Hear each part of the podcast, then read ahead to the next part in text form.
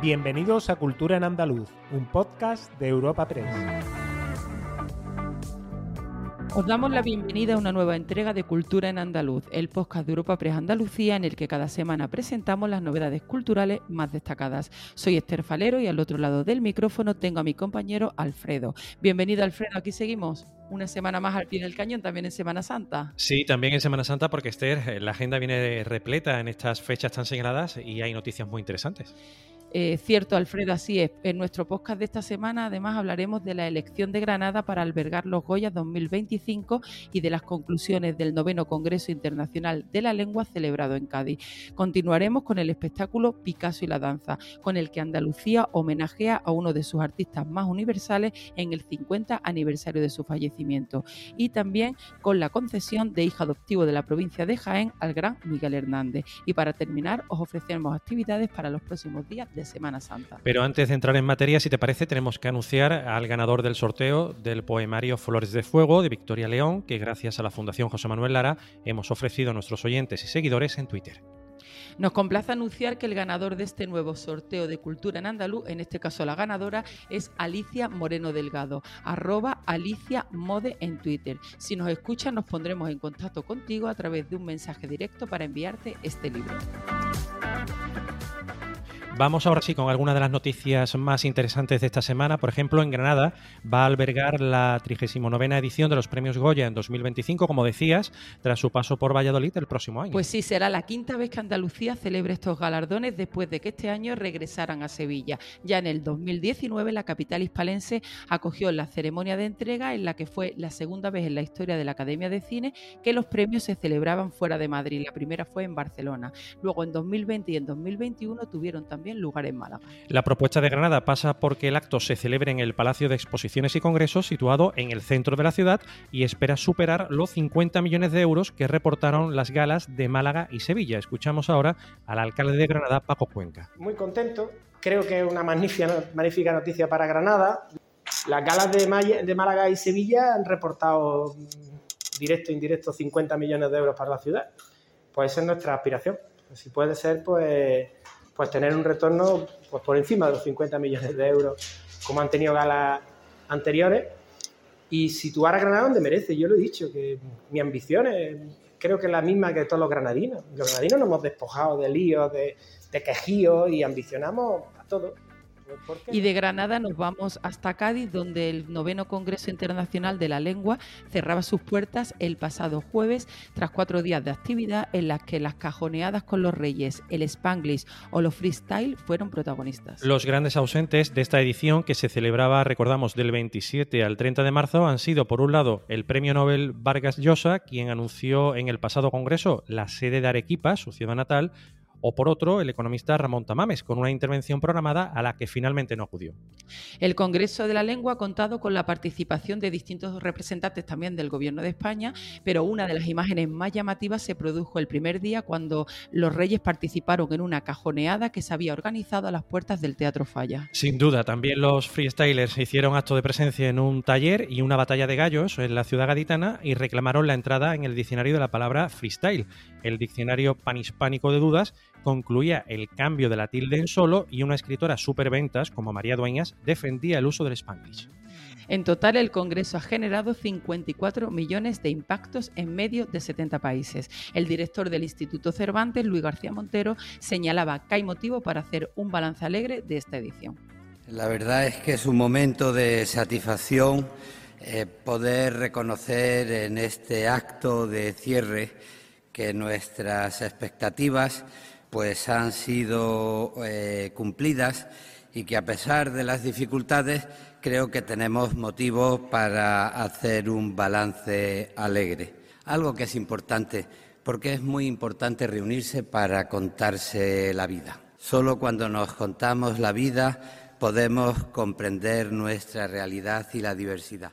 Por su parte, el director de la RAE, Santiago Muñoz Machado, aludía durante su discurso de clausura a la inteligencia artificial y anunciaba el lanzamiento de un diccionario de sinónimos. Estamos completamente seguros de las ventajas que nos va a traer la inteligencia artificial, que ya nos ha traído. Ventajas como herramienta de trabajo para nuestro servicio a los ciudadanos hispanohablantes y ventajas también en cuanto que muchas máquinas utilizan en la actualidad el lenguaje, el español en particular. Tenemos que cuidar esto último. Además, durante el balance municipal de esta cita, el alcalde de Cádiz, José María González Kichi, anunciaba la propuesta de nombrar a García Montero como hijo adoptivo de la ciudad por su cariño y apoyo en el inicio de esta experiencia. Esa gratitud, eh, estamos convencidos de que una forma de devolverle a Luis García Montero eh, todo lo que nos ha apoyado, todo lo que nos ha acompañado en esta candidatura, en esta experiencia, es proponerlo para que sea hijo adoptivo de la ciudad de Cádiz. He tenido la oportunidad de hablar con él antes de venir a, esta rueda de prensa y me ha dicho, Kichi, nada me puede hacer más feliz que eso. Entonces la constatación ¿no? de que, de que de que no nos hemos equivocado. Cambiamos de asunto. Andalucía rinde homenaje a nuestro pintor más universal con el espectáculo Picasso y la danza, en el año en el que se conmemora precisamente el 50 aniversario de su fallecimiento. Concretamente ocurrió el 8 de abril. Ofrece una escenografía especialmente diseñada para la ocasión por el recientemente fallecido Carlos Sauda. Este espectáculo, presentado hace unos días, se estrenará en un pase único en el Teatro del Sojo CaixaBank de Málaga el próximo 3 de junio. El elenco con el que cuenta el espectáculo es espectacular valga la redundancia, y es amplísimo. Y entre ellos están Andrés Marín, Marina Heredia, Rosario La Tremendita, Israel Fernández o Rocío Molina. La compañía llevará el espectáculo posteriormente por diferentes escenarios del mundo a lo largo de los próximos dos años. Se trata de un evento inspirado en la figura del artista, donde se teatralizan dos de las disciplinas en las que él volcó buena parte de su creatividad y sus sentidos. Habla ahora el consejero de Turismo, Cultura y Deporte de la Junta de Andalucía, Arturo Bernal. Se trata de un evento inspirado en la figura del artista, donde se teatralizan dos de sus disciplinas en las que se volcó y en las que él volcó buena parte de su creatividad y de sus sentidos.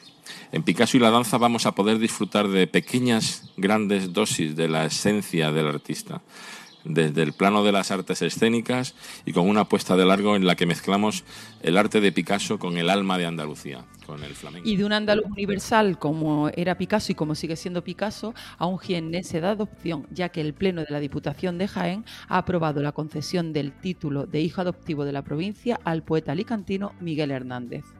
Esta propuesta se asienta en la vinculación que este escritor mantuvo en vida con el territorio jiennense y que se ha intensificado sin duda después de que la administración provincial adquiriera el legado hernandiano en 2012. El poeta se ha convertido así en la segunda persona, tras José Luis y García Lomas, en recibir este reconocimiento. Y a la par que esta declaración comienza su andadura, el proyecto cultural Llama a los Poetas. Lo ha hecho con una donación de libros a cargo de 21 escritores de diferentes provincias andaluzas que forman parte de la Asociación Cultural Poetas de Almansura. Estas obras serán las primeras en conformar la biblioteca especializada en poesía contemporánea que se va a instalar en el museo dedicado a Miguel Hernández en la localidad jienense de Quesada. Declaraciones del diputado de Cultura y Deporte Ángel Vera. Esta singular iniciativa, que fue apadrinada simbólicamente por el cantante Paco Ibáñez en su visita al museo en Quesada, comienza su implementación a la par que la declaración de hijo adoptivo de la provincia de Jaén a título póstumo de Miguel Hernández. Llamo a los poetas permitirá una experiencia personal a modo de homenaje a Miguel Hernández a través de la donación de libros por parte de todos aquellos interesados. Ya lo vamos a abrir, lo vamos a inaugurar, así que nada, disfrutar de las cosas de mi madre y bienvenidos seáis. De verdad que sí, bienvenidos seáis todos. Gracias. Así de Rosario Flores por inaugurado el pasado viernes el Centro Cultural Lola Flores, en un acto que contó también con la asistencia de su hija Lolita y sus nietos, entre ellos la actriz Alba Flores. El llamado popularmente como Museo de Lola Flores, ubicado en la antigua nave del aceite y junto al futuro Museo del Flamenco de Andalucía, contiene piezas de valor sentimental como el vestido que llevó la artista en su boda con Antonio González el Pescailla, sus joyas, sus batas de cola, así como escritos y dibujos realizados por ella.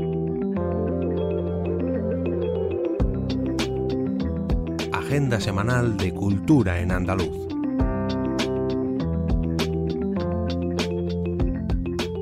Y ahora, vamos a ofrecer algunos planes eh, para los próximos días de Semana Santa.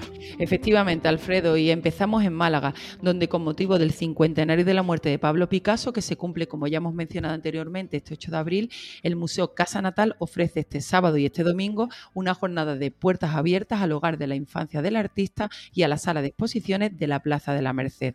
Y también en Málaga recordamos que durante esta Semana Santa el Museo Picasso permanece abierto todos los días en horario ininterrumpido de 10 de la mañana a 7 de la tarde. Además, otro museo malagueño como es el Carmen Thyssen también está abierto en su horario habitual de 10 a 8 de la tarde. Y el domingo de resurrección en este museo la entrada será gratis a partir de las 4 de la tarde. En Córdoba, el conjunto arqueológico Madinat Alzara organiza esta Semana Santa visitas guiadas que permitirán hacer un recorrido por el museo y la zona arqueológica. Será hasta el 9 de abril en dos pases de dos horas y media cada uno. Y también en la capital cordobesa, 11 patios van a abrir sus puertas para celebrar la tercera edición de los patios en Jueves Santo. Los visitantes pueden visitar los altares y degustar también dulces típicos, así como disfrutar del cante de saetas en estos espacios singulares de la ciudad. Y de Córdoba nos vamos a Sevilla. Sí, nos vamos a Sevilla, concretamente a la sede central de la Radio Televisión de Andalucía, que acoge hasta el 9 de abril la exposición de pintura, imágenes y semejanzas. Eh, se trata de un proyecto sobre la Semana Santa de Sevilla y su contexto desde la visión de 28 artistas plásticos. El horario es de 9 de la mañana a 9 de la noche. Y terminamos este recorrido virtual por Andalucía en Granada, en concreto en Cuevas del Campo, porque acoge este municipio desde el pasado domingo su segunda Semana Santa viviente que convierte durante estos días a la localidad en la Jerusalén de hace más de dos milenios. Además, el jueves y viernes santo a las 5 de la tarde se recrea el drama de la Pasión que comienza con el desfile de romanos y esclavas y termina con la crucifixión de Cristo sobre el Calvario de la Cueva de Parejo. Disfrutad de estos próximos días libres y os esperamos el próximo jueves en una nueva entrega de Cultura en Andaluz. Despedimos esta entrega de Cultura en Andaluz invitando a todos nuestros oyentes a descubrir el resto de episodios de este podcast, así como todo el catálogo de programas de nuestra red a través de europapress.es barra podcast. Recuerda que además todos ellos están disponibles en las principales plataformas de podcasting.